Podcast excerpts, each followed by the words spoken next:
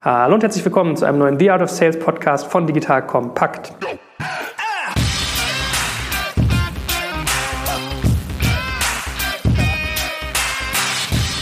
Mein Name ist Jörg Schmarek und ich sitze hier wieder im Zentrum des Sales Know-hows beim guten Gero Decker. Hallo Gero. Hallo Joel. Hast du eigentlich mal einen Schwank aus deinem sozusagen Alltag? Ich sehe immer nur von die US-Bilder, wo du gerade wieder in den USA so rumchattest. Mal ist es Alaska, mal ist es Austin. Scheint ja wild herzugehen bei euch. Ja, man, man kommt drum. Das ist der Nebeneffekt, wenn man überall Büros und Kollegen sitzen hat. Ist auch mal die Frage, wie funktioniert der Vertrieb? Geht es darum, dass man die Leute immer noch physisch trifft in Persona oder geht alles übers Telefon und Webmeeting? Bei uns ist halt persönlicher Kontakt immer noch wichtig. Insofern jeden Tag einchecken, in den Flieger setzen, landen, ins nächste Hotel ist halt leider Tag des Alltags. Okay, so ein bisschen wie bei George Clooney hier, wo der immer so rumfliegt, ja? also schon gewohnt. Und ist das Klima anders in den USA, das Verkaufsklima als hier? Ist das Dollarunterschied? In den USA, die sind einfach Profis. In Deutschland ist es so, was rate ich meinen Kindern, was sie später mal werden sollen? Ja, dann sollen sie Arzt oder Ingenieur oder sowas werden, irgendwas Sinnvolles. Und in den USA sagst du halt deinem Kind, werd doch Vertriebler. Ähm, also es ist von der Wahrnehmung in der Gesellschaft ganz anders und auch von der Professionalität, so eine Karriere zu planen, sich dort ständig weiterzubilden, Vorbilder zu haben, ähm, ganz, ganz anders als hier. Also insofern für jede deutsche Company, die die Vertrieb stärker ausbauen will, lohnt sich der Blick gen Westen in die USA, weil dort haben die es einfach geschafft, im großen Stil Vertrieb erfolgreich umzusetzen. Muss mir mal erklären übrigens, so letzte Randnotiz, bevor wir unser Thema starten. Wie unterscheidest du denn dann noch die Spreu vom Weizen? Ich finde, der Durchschnittsamerikaner hat schon so eine Verkaufstalente in Form von Redefähigkeit, dass das relativ schwer ist, manchmal zu durchsteigen, wer da richtig gut ist und wer halt wirklich äh, eher so ein bisschen blendermäßig unterwegs ist. Also kannst einen Taxifahrer da drüben haben, weiß ich, hat mir mal ein Bekannter erzählt, die total krass verkaufen, ja? Wo du denkst ja. so, äh, und trotzdem gibt es ja irgendwie Unterschied. Ja, das wird einem früh beigebracht. Also ich war damals, äh, habe so eine Highschool-Zeit auch dort mitgemacht in den USA und ist halt spannend zu sehen. Selbst dort lernen die Kinder das ja schon, dass sie vom Thema womöglich wenig Ahnung haben, aber können das halt trotzdem sehr gut verkaufen. Ja, das ist irgendwie tief eingebacken in die, in die Mentalität und die Bildung. Das heißt, wenn ich dort jemanden im Vertrieb habe, was er mindestens mitbringen sollte, ist, dass er sich selber gut verkaufen kann. Also wenn sich jemand selber nicht gut verkaufen kann, dann lässt er gleich die Finger davon, dann will man den nicht haben. Und das Schöne daran, dass Vertrieb auch eine echte Karriere ist, ist, dass es halt nicht nur auf dein Gespräch ankommt mit dem Typen und wie gut du ihn findest, sondern du guckst dir einfach seine letzten 15, 15 Jahre an. Was hat er dort gemacht? Was waren die Schritte? Wo hat er sich weiterentwickelt? Man holt sich ganz viel Referenzen ein, man guckt sich ganz genau an, was haben die in der Vergangenheit gemacht. Ähm, und deswegen gibt es ja auch diese Karrierekette in den USA. Du, nehmen wir mal an, du machst einen Bachelor und danach willst du in den Vertrieb gehen.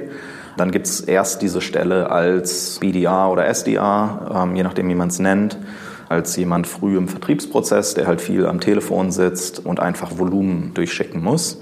Da trennt sich halt dann die Spreu vom Weizen. Und du siehst sehr schnell, wer kann sich selbst motivieren, wer ist schlau genug, Themen auch zu verstehen und Dinge rüberzubringen und wer liefert auch die Ergebnisse ab, die du haben willst. Und das machst du halt für ein paar Jahre, dann fängst du an, einfacheren Vertriebszyklen selber so zum Abschluss unterwegs zu sein, bis du dann irgendwann ein voll ausgebildeter Vertriebler bist, der halt auch komplexe Szenarien betreuen kann. Und deswegen ein guter Tipp ist immer, sich anzugucken, war die Person, gehörte die vorher zu den Top 5, Top 10, Top 15 Prozent oder war das halt jemand, der so mitgeschwommen ist? Ja, also wenn er zu den Bottom 20 Prozent gehört hat, dann wird er sowieso seinen Beruf gewechselt haben. Und wenn er so mitgeschwommen ist, dann willst du ihn eigentlich nicht haben, sondern du musst immer darauf achten, dass du halt einfach die, die Top-Leute bekommst. Ähm, in den USA gibt es Stichworte wie President's Club zum Beispiel. Die meisten Firmen haben das, dass die Top 10 Prozent oder ab einem gewissen Mindestverkaufserfolg dass die dann zum Beispiel auf eine Reise auf den Bahamas oder Hawaii geschickt werden. Ja, das ist so das, das Typische. Ähm, das macht da fast jede Company. Äh, unser Vertriebsteam, die hatten letztes Quartal ganz gut performt. Die sind jetzt gerade alle in Miami für zwei Tage. Ähm, das gehört da halt zum Spiel dazu. Und da erkennt man das sehr, sehr schnell, wer, wer die guten Leute sind. Ja, Leute, die alle neun Monate, alle zwölf Monate ihren Job gewechselt haben. Das ist typischerweise so ein Rhythmus, wo man halt gerade lange genug da war, um den Leuten noch eine, eine Chance zu geben, aber so kurz, dass sie scheinbar nicht erfolgreich gewesen sind. Ja, erfolgreiche Seller bleiben. Warum? Weil sie viel Geld verdienen, wenn sie erfolgreich sind.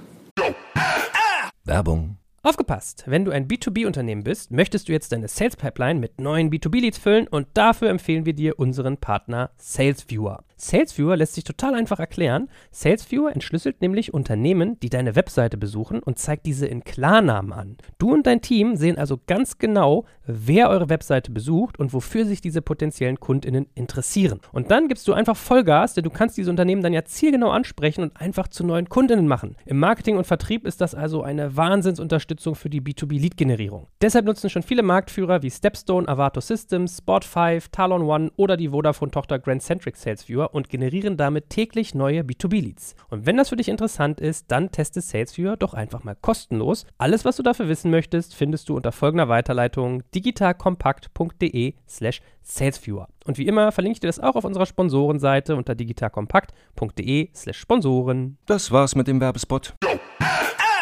Gut, das soll jetzt auch schon ein bisschen eine Aufwärmübung gewesen sein für unser eigentliches Thema heute, nämlich das Outsourcen von Sales. Also äh, wenn man in die USA geht, ist das ja vielleicht so das Replizieren oder Ausbauen der eigenen Sales-Organisation, die man in Deutschland oder wo immer man gerade sitzt, schon mal gemacht hat.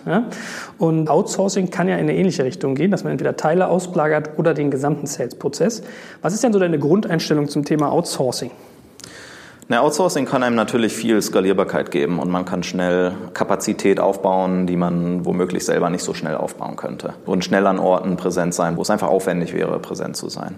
Wie mit jeder Outsourcing-Übung muss man halt seine Hausaufgaben gemacht haben, damit das Sinn macht und damit man erfolgreich sein kann. Die erste Hausaufgabe, die man machen muss, ist, man muss den Prozess verstehen, um den es dort gerade geht so dass man sich dann ganz genau sozusagen chirurgisch den Teil rausschneiden kann, den man halt ins Outsourcing geben will. Ähm, wenn man jetzt über den Vertriebsprozess redet, gibt es drei typische Outsourcing-Modelle oder drei typische Teile des Vertriebsprozesses, die man rausgeben kann. Das, was man am häufigsten sieht, ist Lead-Generierung. Können wir gleich im Detail darüber reden, wo dann die Übergabepunkte sind.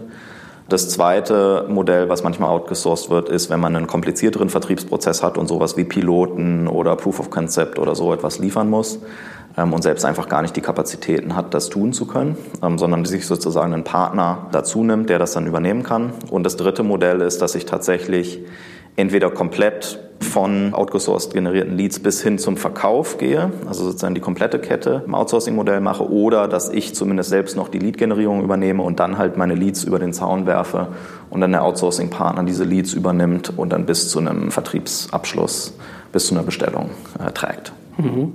Jetzt haben wir die drei Elemente verstanden. Wann würdest du denn generell sagen, macht Outsourcing Sinn? Also zu welchem Zeitpunkt oder welche KPIs, Situationsbegebenheiten müssen gegeben sein, dass es sinnvoll ist, darüber nachzudenken, Sales zumindest in Teilen oder komplett rauszugeben?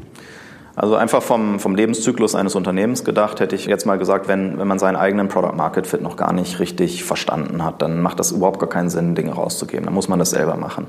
Man muss da selber durch die Schmerzen durchgehen und der Lerneffekt, den man in den Kundengesprächen hat, den will man nicht missen, sondern den braucht man, um das eigene Produkt eigentlich besser zu verstehen und auch zu verstehen, welche Probleme löse ich und wie kriege ich das am besten an den Mann.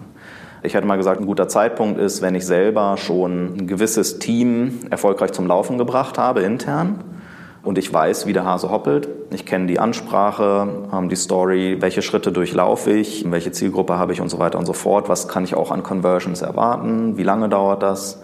Wenn ich das alles verstanden habe, dann kann man sagen, okay, ähm, jetzt probiere ich das vielleicht am Anfang in einem Tandem, also einen Teil meiner Leads oder Teil meines Marktes gebe ich raus. Ähm, den anderen Teil behalte ich selber als Benchmarking auch um dann irgendwann komplett den Switch zu machen, dass man halt gewisse Teile dann komplett rausgibt. Aber ähm, ich warne davor, dass man das zu früh rausgibt, gerade in der Hoffnung, so nach dem Motto, ich weiß ja gar nicht, wie ich auf Kunden zugehen soll, deswegen mache ich das von Tag eins in einem Callcenter-Modus zum Beispiel. Das halte ich für ganz falsch, weil man dort halt eine Kernkompetenz, nämlich das Verstehen des Kunden, zu schnell rausgibt. Gut, ich kann mir vorstellen, dass der Rückfluss eigentlich von Know-how auch generell ein Punkt ist, der wichtig ist, wenn man an Outsourcing denkt. Dazu später vielleicht mal. So nach, nach hinten raus können wir mal über Qualitätskontrolle und Lerneffekte reden. Was ist denn mit dem Thema Internationalisierung? Also es kann ja zum Beispiel jemand wie du äh, gegeben sein, der irgendwie in Deutschland King of the Castle ist, was Prozessmanagement-Software angeht und der jetzt sagt, jetzt möchte ich für mich irgendwie auch Polen erschließen und irgendwie Skandinavien und was weiß ich, Niederlande, weil das für mich erstmal naheliegende Märkte sind aus irgendeinem Grund. Macht das Sinn, solche Geschichten über Outsourcing anzusehen? Anzugehen, dass man sagt, ich habe hier schon einen Blueprint, den gebe ich jetzt mal an jemanden vor Ort, der noch so diese, diese kulturelle Anpassung vornehmen kann und erprobe das? Oder sollte man auch da eher den Weg gehen, Lernkurve bestreiten, was sind die relevanten Punkte und dann drüber nachdenken, ob man da Teile outsourced, um mehr Wachstum reinzukriegen? Genau. Und bei diesem Internationalisierungsthema redet man ja meistens darüber, die komplette Kette, also bis zur Bestellung sozusagen rauszugeben an Partner. Da würde ich mal folgende Daumenregel vorschlagen. Wenn es sich um einen Markt handelt, der einem ganz doll am Herzen liegt oder der ganz wichtig für einen ist. Also zum Beispiel, man möchte eine globale Company werden, hat ein Technologieprodukt und die USA, man kommt einfach nicht um die USA drumherum, um diese globale Story halt darstellen zu können. Dann würde ich die USA rausnehmen und das nicht über Outsourcing machen, sondern das selber angehen. Also wenn ich andere Märkte habe, die auch grundsätzlich spannend sind, aber die würde ich einfach selber nicht angehen. Ja, nehmen wir mal an Südafrika oder Türkei, Korea oder was auch immer. Also Dinge, die ich eigentlich sonst gar nicht stemmen könnte aus eigener Kraft. Da kann man dann sagen, okay, ich gebe mir zwei, drei Jahre Zeit oder vier Jahre Zeit und leite dort Leads, die ich selber habe, ähm, dann an die Partner weiter und gebe mein komplettes Geschäft in diesem Territorium, in diesem Markt an einen Partner raus. das ist kein unübliches Modell und ich würde behaupten, die meisten Softwareunternehmen haben das zu einem gewissen Zeitpunkt genauso gemacht. Man muss es nicht komplett nach Märkten schneiden. An anderen Stellen kann man das auch so machen, dass man sagt, okay, wir konzentrieren uns selber zum Beispiel nur auf Large Accounts. Also keine Ahnung, was auch die Grenze ist, 5000 Mitarbeiter plus und das wollen wir selber beackern, weil da erhoffen wir uns am meisten für den Moment. Und da haben wir das auch am besten verstanden. Und dann gebe ich alles, was unter 5000 Mitarbeiter liegt, was halt nicht in diesem Large Account Bereich liegt. Dort gebe ich halt alle Leads, die auch ankommen, die gebe ich dann einfach an den Partner ab.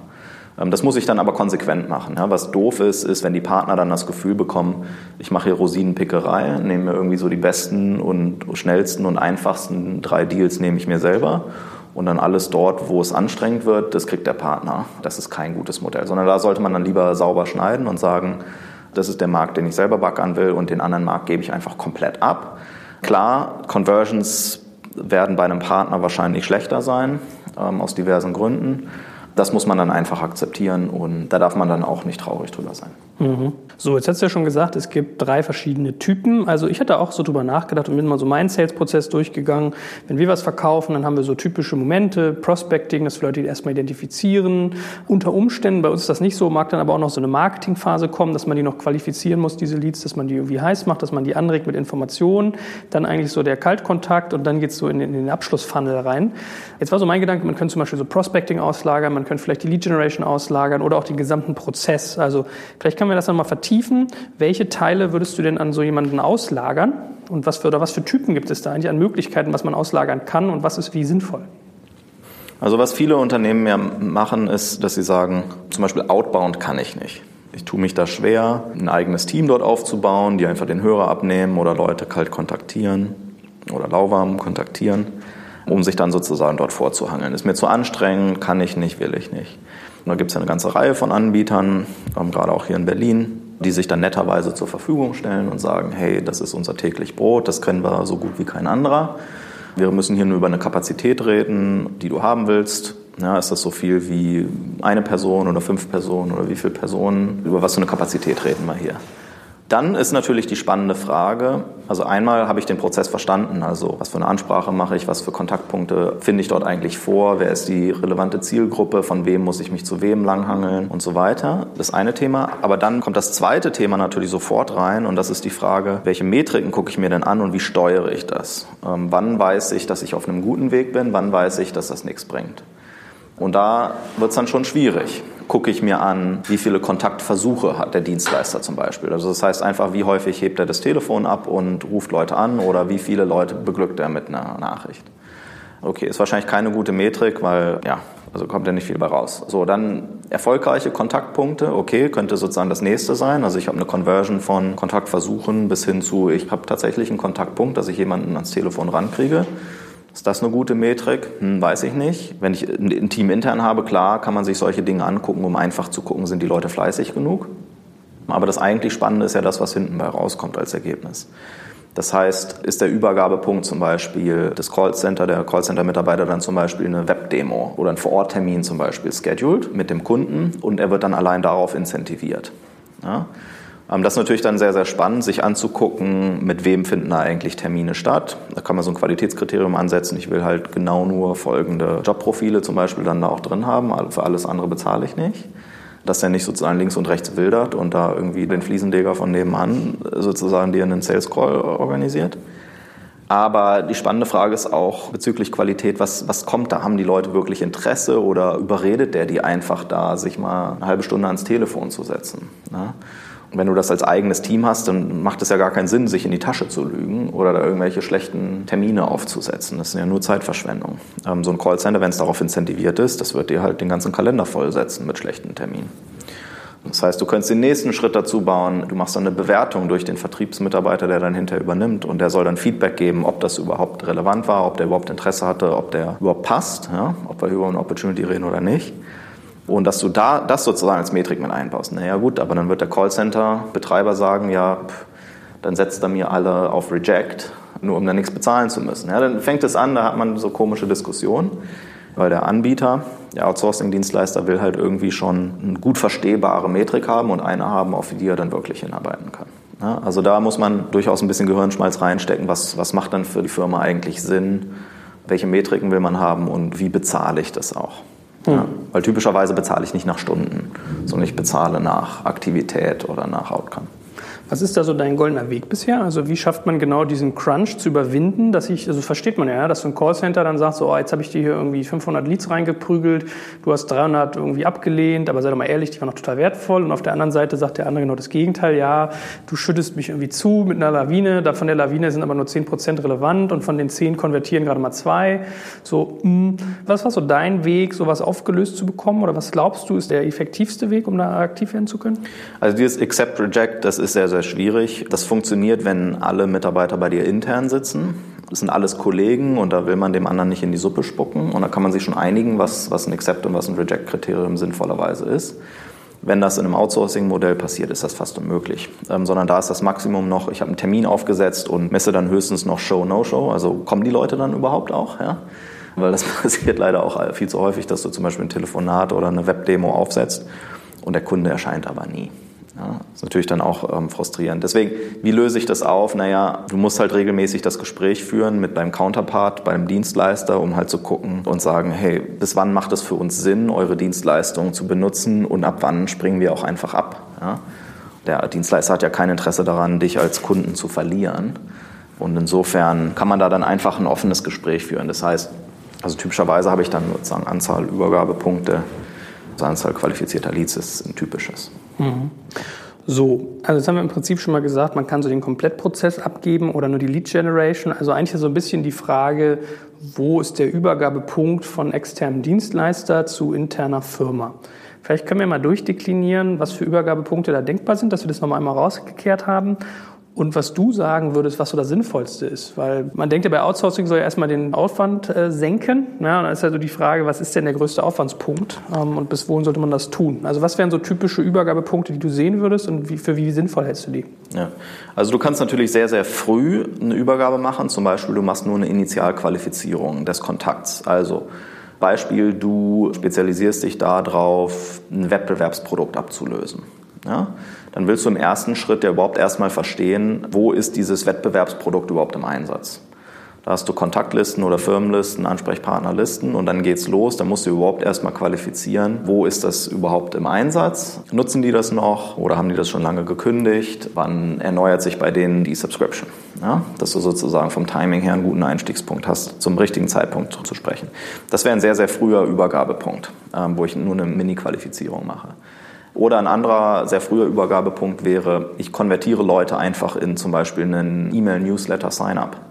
Weil ich weiß, dass wenn die Leute einmal in meinen Marketingkampagnen drin sind, dann kann ich die sozusagen nurturen mit Stories, mit Content. Und es braucht einfach immer zwei, drei, vier Monate, bis das funktioniert. Zum Beispiel ähm, der Gründer von Demandware, ähm, Stefan Schambach, genau, der hat mir die Story mal erzählt, dass die externen Dienstleister ausschließlich genau für diesen Zweck beauftragt haben, ähm, weil es halt sehr, sehr manpower-intensiv war, überhaupt richtigen Kontakt aufzutreiben, aber die einfach nur in deren Marketingkampagnen sozusagen reinzuholen und die dann sehr, sehr ausgefuchst mit Marketing Automation unterwegs waren, halt Customer Success Stories auszuspielen, relevante Content Pieces halt an die Leute auszuspielen. Und das ist dann typischerweise irgendwas zwischen zwei und zwei Monaten und manchmal einem Jahr, zwei Jahren gedauert hat, bis die Leute überhaupt das Thema gut genug verstanden hatten und dann sozusagen schon, schon educated waren zu dem Thema. Ich aber in der Zwischenzeit hätte es keinen Sinn gemacht, da Vertriebler draufzusetzen, um da den Kontakt zu halten. Ja, sondern das war einfach Ausspielen von Content und tracken, mit welchem Content interagieren die eigentlich. Wie gesagt, das Spiel zurück zu dem Punkt, ich muss verstanden haben, wie eigentlich mein Vertriebsprozess funktioniert und am besten konvertiert. Und im Fall von Demandware war es halt so, dass diese, diese Content-Nurturing sozusagen scheinbar zumindest in den Frühphasen der Firma ein wichtiger Punkt war. Und dass die billigste Art und Weise halt war, eine große Audience zu erreichen, halt über ein Callcenter. Was ein anderer Übergabepunkt eben meinte ja schon, so ein typischer Übergabepunkt ist sowas wie eine Produktdemo oder halt ein Vororttermin wo der Callcenter-Mitarbeiter sagt, ja, ich schicke Ihnen dann halt einen Spezialisten oder Experten oder wie man es auch immer positioniert für Ihr Thema. Ich brief den schon sozusagen alles, was Sie mir jetzt erzählt haben und dann kann er genau schon zwei, drei ähnliche Stories mit Ihnen durchgehen, andere Kundenbeispiele, die genau das gleiche Problem hatten, um dann mal zu verstehen, was kann man eigentlich machen in Ihrer Situation, was, was macht da Sinn. Ja, also das wäre ein Übergabepunkt und dann ist fast schon der nächste Übergabepunkt die Bestellung. Ja, also wenn ich ein Inside-Sales-Modell habe, wo ich übers Telefon verkaufen kann, ja, also jetzt mal so, Produkte fallen einem da so ein, sowas wie eine Bewertungsplattform, ja, Ecomi, sowas, Custom Alliance, die machen ja so Hotel, in der Hotelbranche sind die unterwegs. Die haben ja ein ganz klassisches Inside-Sales-Vertriebsmodell. In deren beiden Fällen, die machen das intern, soweit ich das weiß, aber in so einem Fall, wenn ich ein reines Inside-Sales-Modell habe, kann man sich halt überlegen, ob ich nicht dann bis zum kompletten Abschluss das halt extern rausgebe, zumindest für ein gewisses Marktsegment. Wie gut funktioniert denn sowas? Also ich habe zum Beispiel einmal eine Geschichte erlebt, äh, das war eine Entwicklerfirma, also das waren im Prinzip Jungs und Mädels, die richtig gut programmieren konnten, die dann gesagt haben, hey, äh, es macht für viele Konzerne und mittelgroße Unternehmen total Sinn, dass die manche äh, Produktentwicklung auslagern, weil das schneller geht, als wenn sie sich intern die Ressourcen holen wollen. Wir sind total gut, denen das zu machen, aber wir haben irgendwie nie so Zeit und Muße zu Sales, ja, und Techies ist immer so ein Ding. So, und dann sind die in die, in, auch auf solche Anbieter zugegangen, hatten einen Ami glaube ich, in dem Fall an der Hand, also saß in den USA, der hat gesagt hat, ja, ich mache was total Geiles, haben wir so bestimmte Tools, die wir über LinkedIn drüber ziehen, dann kriegen wir die E-Mails von den Leuten, dann hauen wir die alle in so ein Newsletter rein und haben irgendwie, weiß nicht, 50 Prozent Öffnungsrate und äh, dann davon konvertieren irgendwie so und so viel Prozent als wirklich hochqualifizierte Leads, die dann auf dich zukommen und bei dir irgendwie buchen und man kann sich das Ende der Geschichte schon so ein bisschen erahnen, es hat nicht mal ansatzweise funktioniert, also die Newsletter-Openings sozusagen waren schon schlechter als die Konvertierungsziele, die man nach hinten raus hatte, wo man sich dann halt ausrechnen konnte, da muss halt ein Riesenvolumen reinkommen, damit das irgendwie funktioniert. Ist es aus der Erfahrung heraus praktikabel, dass man solche Leute wirklich einsetzt von A bis Z, also von Prospecting bis Verkauf, oder ist das eher was, was in seltensten Fällen, so wie von dir gerade beschrieben, mit geringer Eintrittshürde gut funktioniert? Und da muss man auch nochmal zwei Dinge unterscheiden. Eins ist, ich rede dort mit einem Unternehmen, wo ein Team dahinter steckt, von mehreren Leuten, häufig Callcenter, vielleicht, wie von dir eben gerade beschrieben, noch mit einer gewissen technischen Infrastruktur dazu, zum Marketing, Automation und so weiter. Das ist sozusagen der, der eine Teil. Diese Firmen sind häufig sehr, sehr gut da drin, grundsätzlich Vertriebsprozesse, Metriken, zahlenbasiertes Arbeiten, das können die halt. Und manchmal ist es sogar eine spannende Übung, solche Firmen für ein, zwei, drei Monate mal testweise mit einzubinden, um selbst einfach mal zu lernen, wie machen die das, um dann sozusagen ähnliche Mechanismen, die die womöglich intern die ganze Zeit benutzen, äh, für einen selbst zu, zu adaptieren. Ähm, aber das ist sozusagen das eine Thema, also die auch Volumina schieben können. Das geht von kleinen Callcenter. Callcenter klingt immer so, als ob da hunderte von Leuten drin sitzen. Es gibt kleine Callcenter mit 15, 15 Leuten die sich auf manche Themen oder manche Arten von Vertrieb auch einfach spezialisieren. Aber halt tatsächlich bis hoch zu den Callcentern, wo dann halt hunderte von Leuten in einer Riesenhalle sitzen. Ja? Das gibt's beides. So, und dann das zweite Ende des Spektrums ist, ich sag mal so freischaffende Künstler oder so ein klassischer Handelsvertreter. Ja, das sind Leute, die halt auf eigene Rechnung quasi als Freelancer draußen am Markt unterwegs sind ich sage mal, mit diesen volumenschiebenden Unternehmen dort den kompletten Vertriebsprozess abzugeben, habe ich ehrlich gesagt noch nie gehört, dass das richtig funktioniert. Mit den freischaffenden Künstlern, naja gut, dann, da kommt es halt ganz drauf an, wen hast du da vor dir sitzen. Ja? Wenn das jemand ist, der den Markt super gut kennt, womöglich für ein Konkurrenzprodukt gearbeitet hat und kennt da genau die Zyklen, in denen Leute Lust haben umzusteigen, kann das total gut funktionieren. Ja, also wir haben zum Beispiel da auch mal das Experiment gemacht, jemanden an Bord zu holen, der wollte einfach nicht angestellt sein, der wollte so ein bisschen Flexibilität, der wollte auch für zwei, drei Firmen gleichzeitig arbeiten. und hatte vorher für einen unserer Wettbewerber gearbeitet, kannte den Markt total gut, kannte den Kundenpitch, wusste, an wen er dort verkaufen muss und so weiter. Hat uns da die tollsten Referenzstories sozusagen auch aufgetischt ähm, aus seinen letzten Jahren. Klang alles total überzeugend. Er hat da so einen Mini-Retainer von uns bekommen und dann halt maximal auf Revenue Share ausgelegt. Also für uns war der, das finanzielle Risiko auch nicht wahnsinnig groß. Ähm, was dann hinterher natürlich der Fall war, war, dass vom Thema Enabling her, also ihm überhaupt das eigene Produktwissen mitzugeben, ihn auszubilden, wie organisiere ich Produktdemos und so weiter und so fort. Ähm, das war mindestens genauso aufwendig, als wenn es jemand interner gewesen wäre. Und wir hatten halt null Steuerungsmöglichkeit. Er ist halt draußen rumgelaufen wie ein freies Radikal. Ja, und er hat dann womöglich in Accounts rumgebohrt, wo man sagt, hey, da sitzen jetzt schon andere Kollegen drauf. Ja, und dann kommen die sich in die Quere. Das ist alles natürlich dann nicht so toll. Also lange Rede, kurzer Sinn. Ich persönlich habe da nicht so gute Erfahrungen gemacht mit solchen Leuten. Ich kenne aber viele andere Firmen, die da sehr gute Erfahrungen mitgemacht haben. Dass dort halt einfach irgendwie Koryphäen, gute Leute, schlaue Vertriebler einfach helfen, auch in frühen Phasen eines Unternehmens einfach mal Umsatz nach oben zu bringen. Die sind dann halt maximal incentiviert, die kriegen womöglich einen Großteil des Umsatzes, den du mit dem Kunden machst, landet dann halt in der Tasche des Kollegen. Aber dafür kriegst du halt dann Logos und du kriegst halt deine Umsatzzahlen nach oben. Wie sollte man denn generell outgesourcete Sales-Dienstleister begleiten? Also sollte man das überhaupt tun? Ja, weil was du gerade gesagt hast, das geht ja eigentlich dann in Richtung Steuern. Ähm, und du hast ja auch schon mal so ein bisschen gesagt, so Tandem-Modell, Shadowing sind so Ansätze, dass man halt sagen kann, man versucht möglichst nah an dem dran zu sein oder vielleicht im Team zu verkaufen, dass man, dass man Übergabepunkte hat oder schaut sich das eine Zeit lang an. Man kann natürlich auch sagen, man lagert es komplett aus oder man nimmt nur so Testbalance, kam dir jetzt glaube ich auch schon mal auf, dass wenn man jetzt sagt, eine Sache will ich mal ein bisschen pilotieren, Gefühl für kriegen, dass man das auslagert und mal den C ins kalte Wasser steckt. Sollte man Outsourcing-Dienstleister relativ eng versuchen zu begleiten oder ist das genau eigentlich entgegengesetzt des Gedanken von diesem Prozess? Also ich bin immer ein Fan davon, zu verstehen, was passiert. Und dafür muss man sich auch die Zeit nehmen. Also wenn du einen Outsourcing-Dienstleister hast und du guckst mit dem nur auf die KPIs drauf, dann kriegst du halt nur begrenzten Einsicht. Ja? Klar, die schreiben Call Notes, also immer wenn die ein Telefonat machen oder ein Gespräch führen, schreiben die auf, was da grundsätzlich besprochen wurde. Aber auch das gibt dir nur so einen begrenzten Einblick. Also mal ein Beispiel, was wir selber gemacht haben. Da gab es die Firma so zwei, drei, vier Jahre und da dachten wir, wir haben eine gewisse Einflugschneise sehr, sehr gut verstanden. Und zwar gab es ein Wettbewerbsprodukt, was so ein bisschen auf dem absteigenden Ast war und wo wir sehr gute Referenzen hatten, halt dieses Produkt zu ersetzen durch unseres. Und dann dachten wir, da müssen wir einfach nur rausgehen, die Firmen finden, die genau das Produkt im Einsatz haben und die dann davon überzeugen, dass wir das viel bessere Produkt sind. Ja, weil das Produkt viel toller ist oder weil wir die gleiche Leistung für einen halben Preis anbieten können oder was auch immer dann die Einflugschneise ist von Account zu Account. Und dann haben wir dort ein Callcenter losgeschickt und die haben dann tatsächlich auch Accounts gefunden, die genau auf dieses Profil gepasst haben. Aber das hat nicht großartig konvertiert in Gespräche, ne? dass sie dann Interesse hatten, sich mit uns auseinanderzusetzen und so weiter.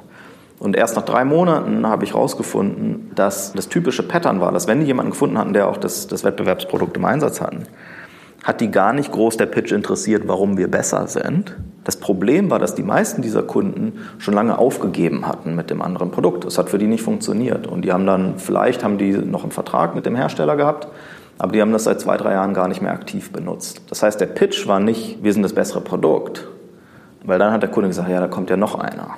Toll, das ist besser, aber bringt mir auch nichts. Ich habe die Initiative schon abgeschrieben.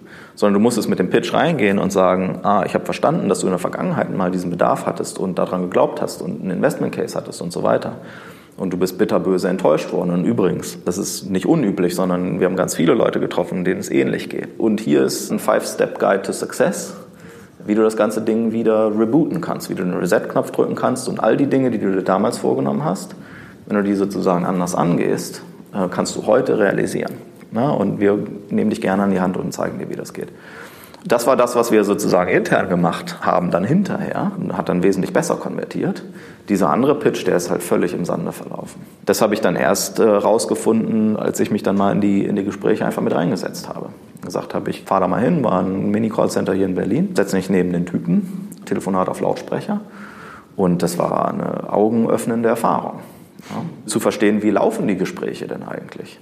Und das kriegt man halt nicht mit, wenn ich das sozusagen so als externen Dienstleister komplett autonom laufen lasse. Also eigentlich muss man es so wie ein internes Team betrachten, weil es ist ehrlicherweise auch nicht viel billiger als ein internes Team. In den meisten Fällen ist es sogar teurer als ein internes Team. Der Knowledge-Sharing-Aufwand und das Verstehen, den Puls fühlen, was dort da draußen passiert, das brauche ich bei einem Outsourcing-Modell genauso wie bei einem Inhouse-Modell. Gut, jetzt werden wir gleich nochmal in das Thema Steuern und Incentivieren mehr reingehen. Bevor wir das tun, sollten wir vielleicht aber mal das, sozusagen Spektrum an Dienstleistern in dem Bereich etwas vervollständigen. Vielleicht sagen wir nochmal ein, zwei Sätze zu den unterschiedlichen. Also wir hatten jetzt irgendwie Callcenter, wir hatten äh, freischaffende Künstler und im Prinzip so ein bisschen so ein, also wenn man Callcenter jetzt mal als groß denkt, gibt es sozusagen auch noch die kleineren, wo man so ein bisschen freischaffende Künstler mit Team hinten dran hat. Was wir noch gar nicht so erwähnt haben, wären auch Reseller. Ne? Also in, der Dimension könnte man ja auch an Outsourcing denken. Vielleicht kannst du ja mal ganz kurz erklären, was das ist, was für Typen da gibt und wann das sinnvoll ist. Ja, also es gibt zwei Arten von Resellern. Die Reseller, die einfach nur eine, eine riesige Liste von Produkten in einem Katalog anbieten. Ja? Und die haben einfach einen direkten Kanal an die Einkaufsabteilung. Also zum Beispiel, man will an die amerikanischen Regierungsbehörden verkaufen. Das geht am einfachsten, indem man über einen spezialisierten Reseller geht. Die haben einen Katalog und da stehst du neben Microsoft Office. Ja? Ähm, und die haben halt einfach 20.000 Technologieprodukte im Angebot und die verstehen dein Produkt null, können dazu nichts sagen, vereinfachen einfach den Einkaufsprozess. Ja? Das ist sozusagen die eine Schiene, aber es ist sehr, sehr untypisch. Der typischere Weg ist, du hast einen Reseller, der sich in deinem Bereich auskennt ähm, und dort auch eine Glaubwürdigkeit am Markt hat und einen Zugang am Markt hat. Da kann es zwei Arten geben. Das sind die Reseller, die einfach sich mit dem Thema gut auskennen und ihren Kundenzugang nutzen, um quasi das Produkt zu verkaufen, ähnlich wie du es auch verkaufen würdest. Und dann gibt es die VARs, Value-Added Reseller, das sind die, die machen zusätzlich noch Dinge, die sozusagen dein eigenes Produkt veredeln. Also sei es Dienstleistungen, dass sie zum Beispiel anbieten.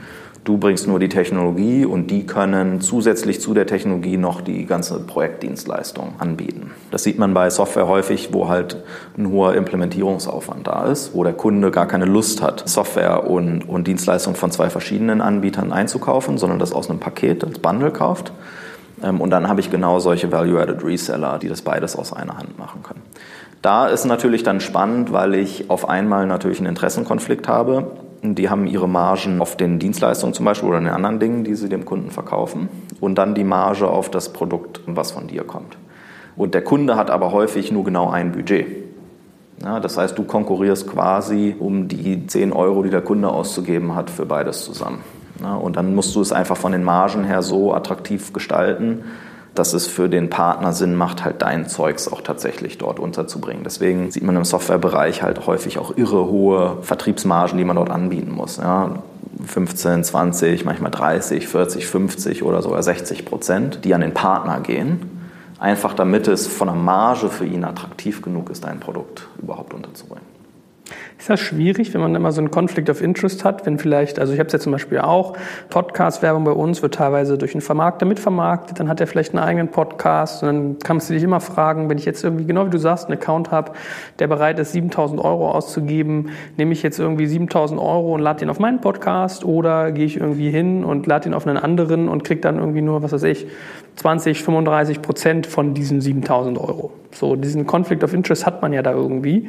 Kann man das irgendwie abfedern? Der erste Schritt ist immer genau zu verstehen, wie laufen denn die Incentive-Strukturen beim Kunden. Ähm, und da gibt es immer zwei Teile, die man auch verstehen muss. Einmal für den Partner sozusagen als Organisation. Was ist für die eigentlich spannend und, und wie müssen da die Kennzahlen sitzen, sodass es für die überhaupt spannend ist, das in den Markt zu tragen? Ähm, und das Zweite ist, wie sehen auch die persönlichen Incentives aus der einzelnen Mitarbeiter, die draußen beim Kunden sind. Ja? Weil wenn die zum Beispiel persönlich gar nichts davon haben, dein Produkt zum Kunden zu tragen, sondern die werden nur auf die anderen Produkte incentiviert, dann ist das halt total doof. Das heißt, manchmal muss man wirklich viel Arbeit reinstecken, auch sicherzustellen, dass die Incentive-Strukturen beim Partner so gebaut sind, dass jeder Einzelne, der an der Kette beteiligt ist, hoch genug Anreiz hat, dich dort zu positionieren. Wenn es margentechnisch nicht funktioniert, na gut, dann funktioniert es halt nicht. Aber dann muss man halt auch nicht traurig sein, ne? sondern dann muss man halt irgendwie anders schlau an den Markt rangehen. Wo finde ich denn eigentlich solche Anbieter? Also egal ob jetzt Reseller, Callcenter, freischaffendes Radikal, gibt es Verzeichnisse für sowas? Gibt es irgendwie bestimmte Messen? Wie wird man auf die aufmerksam?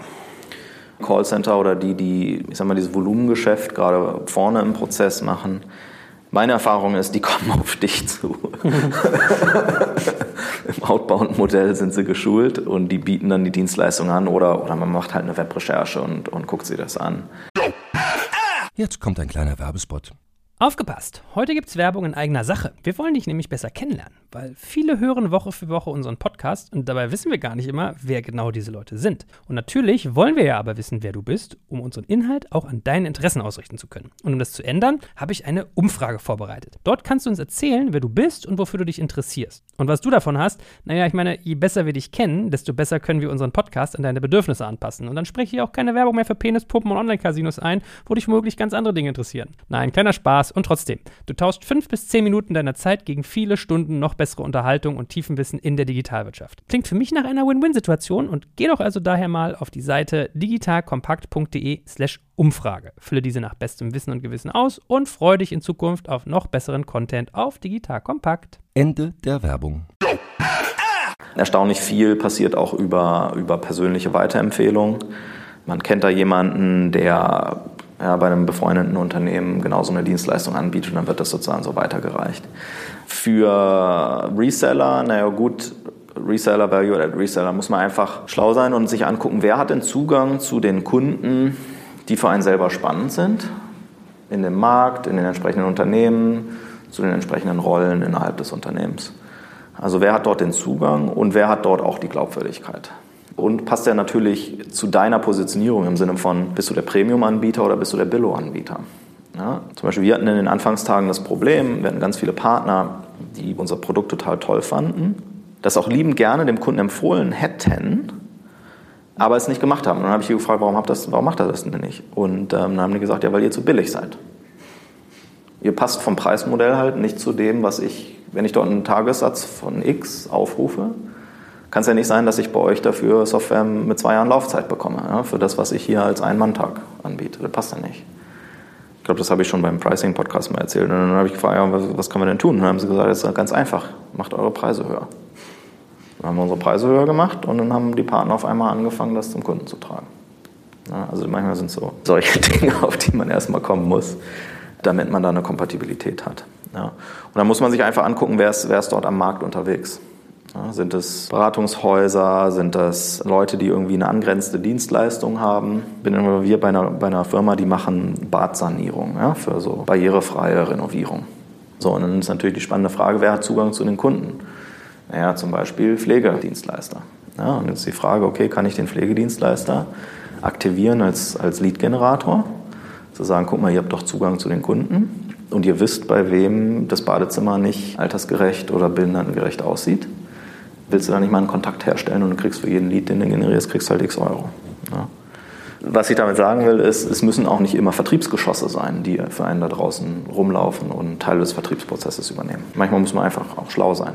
So, wenn wir jetzt uns mal Gedanken machen über das ganze Thema Steuern und Incentivieren, so sukzessive, das fängt ja vielleicht schon ein bisschen bei der Auswahl an. Worauf achtest du denn oder worauf würdest du achten, wenn du jetzt nochmal hingehen würdest und würdest einen dieser Player zur Auslagerung von Sales buchen? Ne? Das heißt, sagst dir, die finden dich, das heißt, ich höre daraus, du bist auch schon ein bisschen leidgeplagt, dass man vielleicht von dem penetriert wird.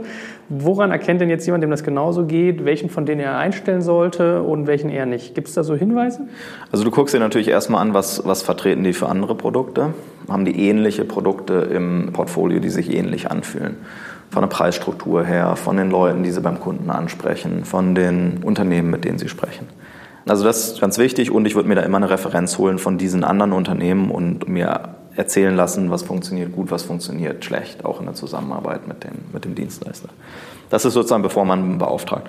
Und dann kann man ja einen relativ einfachen Testballon fahren und sagen, wir probieren das jetzt mal für ein, zwei Monate mit einer begrenzten Kapazität und wir gucken uns das an. Dann gibt es ein kurzes Onboarding, Aufschlauen der Leute, wo man so die, die wichtigsten Argumente an die Hand gibt, ähm, vielleicht ein Skript an die Hand gibt, wie so ein Telefonat aussehen muss und so weiter. Und dann lässt man die mal losmarschieren. Und dann ist es aber auch wichtig, dass man sich daneben setzt ne, und anguckt, können die das, treten die mit der entsprechenden Glaubwürdigkeit auf oder haben die da einen Seifenverkäufer ja, oder Staubsaugervertreter, der überhaupt gar nicht zu deinem Produkt passt. Bei solchen Dienstleistern ist es auch immer wichtig, darauf zu achten, dass man nicht sozusagen im Rauschen untergeht, im Sinne von, die Leute, die den Kunden dann antelefonieren, machen dein Mandat sozusagen nur 10 Prozent ihrer Zeit. Idealerweise erfüllst du sozusagen 40, 50 Prozent des Kalenders von jeder einzelnen Person, die halt dort mit dem Mandat dann auch betraut ist. Sodass du halt wirklich ein Team hast, dass die lernen können von Call zu Call, dass du eine begrenztere Menge von Leuten hast, die du womöglich shadowen musst und so weiter. Jetzt haben wir zum Steuern, hast du eigentlich schon gesagt, also Accept Decline funktioniert nicht, höchstens Show, No-Show und man macht es dann über die Telefonanrufe. Also da haben wir die, die Steuerquote ja eigentlich schon ein bisschen abgeritten.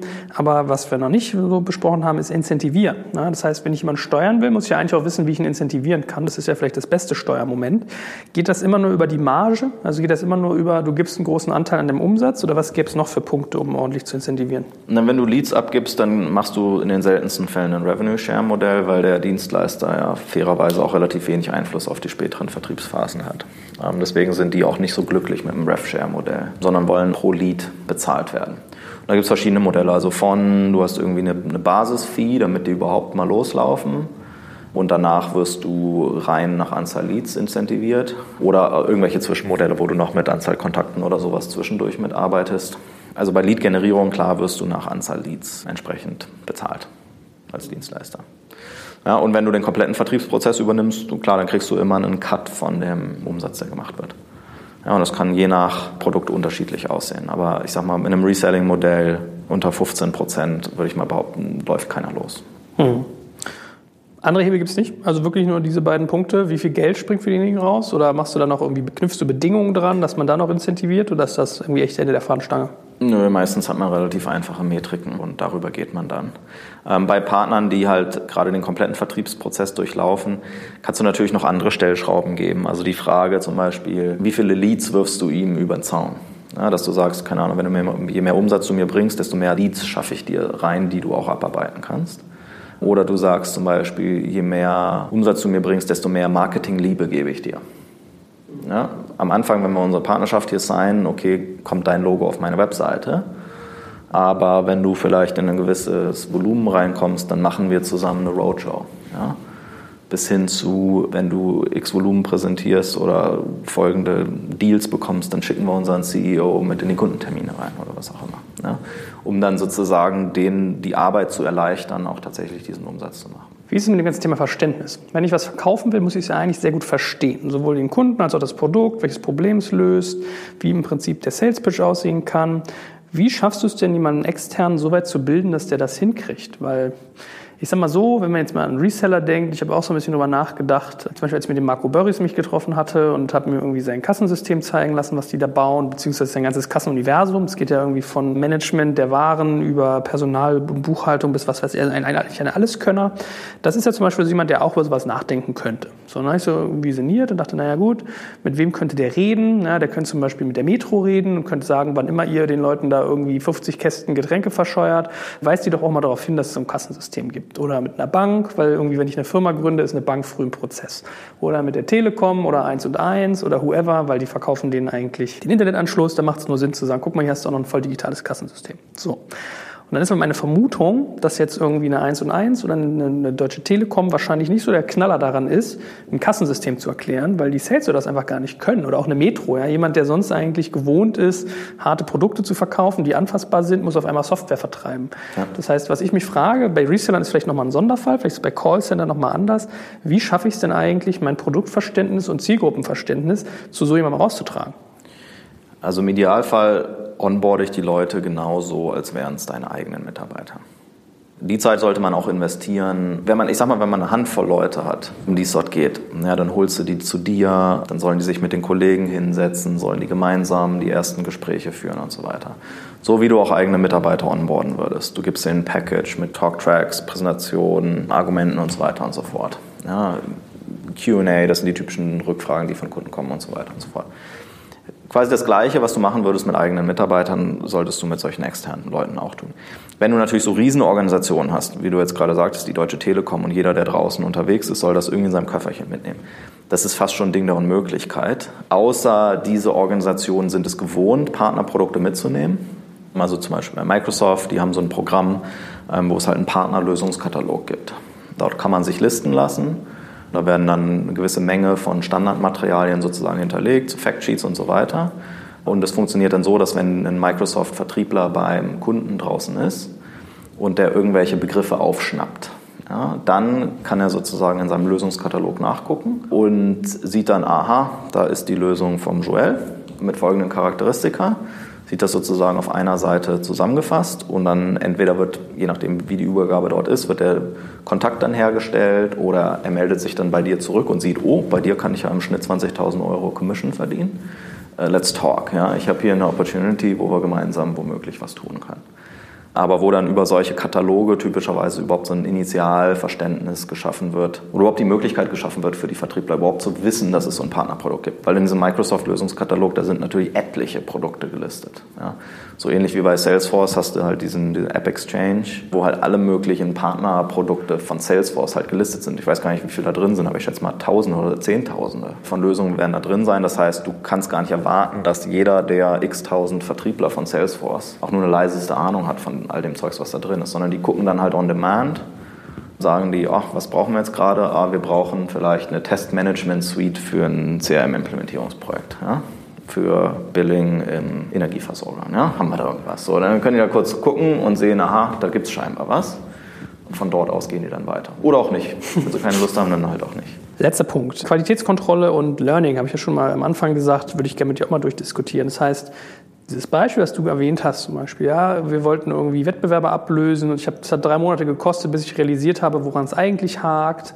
Wie kann man sowas sicherstellen? Ist das wirklich immer nur demjenigen über die Schulter gucken? Gero muss irgendwie nach, weiß ich nicht, Großbären fahren in irgendeinen riesigen Raum mit 200 Leuten, die telefonieren und mal einen Lautsprecher irgendwie anhören? Oder gibt es noch andere Momente, wie ich die Qualität kontrollieren kann und gleichzeitig meine Lerneffekte steigern? Immer mit dem Gedanken anfangen, wie würde ich das eigentlich machen, wenn ich das intern aufsetzen würde? Ja. Wenn man das intern aufsetzt, was macht man dort? Dort macht man zum Beispiel wöchentliche Mindshare-Sessions, wo alle zusammenkommen und sozusagen die Learnings der letzten Woche zusammentragen, spannende Dinge, die sie gesehen haben, ähm, vielleicht Hindernisse, auf die sie gestoßen sind, um dann gemeinsam zu diskutieren, wie, wie kann man das besser machen. Ja, das wäre so ein typischer Mechanismus. Oder du hast sowas wie Slack oder ein anderes Kommunikationstool, wo du anfängst, Dinge halt in schriftlicher Form auszutauschen. Und dann hast du natürlich, wenn du das in einem eigenen Modell machst, hast du klar deine One-on-Ones zwischen den Mitarbeitern und den Führungskräften auf verschiedenen Ebenen, wo so ein Feedback dann auch immer zurückfließt. Die Frage ist, wie viel davon will ich transportieren auf einen Dienstleister? Wenn du die wirklich als integralen Bestandteil eigentlich deines Prozesses siehst und die sitzen halt nur zufälligerweise woanders und haben zufälligerweise ein anderes Arbeitsverhältnis, dann würde ich die trotzdem voll in alle Mechanismen einbinden, die man auch so machen würde. Ja, dann kommen die in die Weekly Calls halt mit rein und da sitzen halt irgendwie fünf Leute von dir intern und 15 Leute von extern. Ja. Oder du setzt dich mit denen einmal im Monat hin, mit jedem Einzelnen und besprichst eine Stunde lang, was sie so beobachtet haben, was sie gelernt haben, Tipps und Tricks, die sie besser machen können.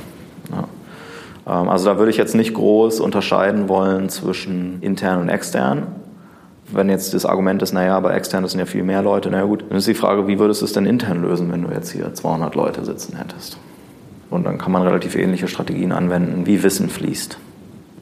Also meine, machen die das? Das ist eher so meine, meine Überlegung, wenn ich so ein Callcenter habe, was neben mir noch 15, 20 andere Firmen hat, die es eigentlich da rausschießt und ich komme jetzt an und sage, ja, könnt ihr bitte einmal im Monat irgendwie so ein Learning Sheet ausarbeiten, wo ihr irgendwie euren Leuten sagt, sie sollen mal ihre Erfahrung festhalten, wo Sales sollte ja sowieso super, super gerne Paperwork machen. Machen die sowas? Oder wenn ich jetzt sage, äh, schickt ihnen bitte mal einmal eine Stunde irgendwie jede Woche in, in so einen Call mit rein, was ja de facto Geld kostet, also haben die darauf Bock und Ressourcen für? Muss ich dafür extra zahlen? Wie ist da so die Bereitschaft? Bereitschaft? Da kommt es natürlich darauf an, wie das Vergütungsmodell aussieht. Wenn du zum Beispiel so eine Base-Fee, so einen Retainer hast, kann man halt einfach argumentieren und sagen, das ist halt damit auch abgedeckt und das ist einfach Teil der Aufgabe. Ähm, wenn man das nicht hat, dann ist natürlich die Frage, hat man das gemeinsame Verständnis, dass durch dieses Learning, durch dieses Wissen sharen, können die eigentlich auch einen positiven Effekt daraus ziehen. Ja? Und ich habe bisher noch keinen erlebt, der gesagt hat, nee, ich habe keine Lust auf, auf Wissen teilen. Ich weiß selbst am besten, wie das funktioniert. Das habe ich bisher noch nicht erlebt, sondern die haben ja auch ein Interesse daran, dass sie auf das, worauf sie incentiviert sind, zum Beispiel Leads generieren.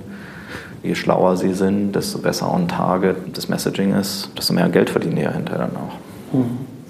Hervorragend. Ich glaube, das war ein guter Ritt äh, durch die unterschiedlichen Faktoren. Also wir haben gelernt, Sales ist eine Kernkompetenz jedes Unternehmers. Er sollte verstehen, was die Kunden reitet.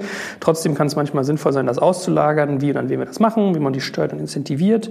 Und ich habe mir schon ganz tolle Themenideen überlegt. Und einmal, wenn wir durch machen, Sales nach USA bringen. Das könnte mal ein nächstes Thema sein. Und äh, ja, schon mal vielen Dank für jetzt und ich freue mich auf das, was noch kommt. Sehr schön.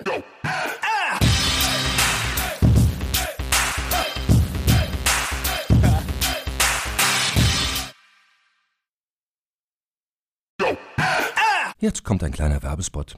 Aufgepasst! Heute möchte ich dir unseren Partner Spendit vorstellen. Dieser innovative Anbieter aus München hat es sich zum Ziel gesetzt, Benefits für Arbeitgeber und Arbeitnehmende so attraktiv wie möglich zu machen und Mitarbeiterbindung auf ein völlig neues Niveau zu heben.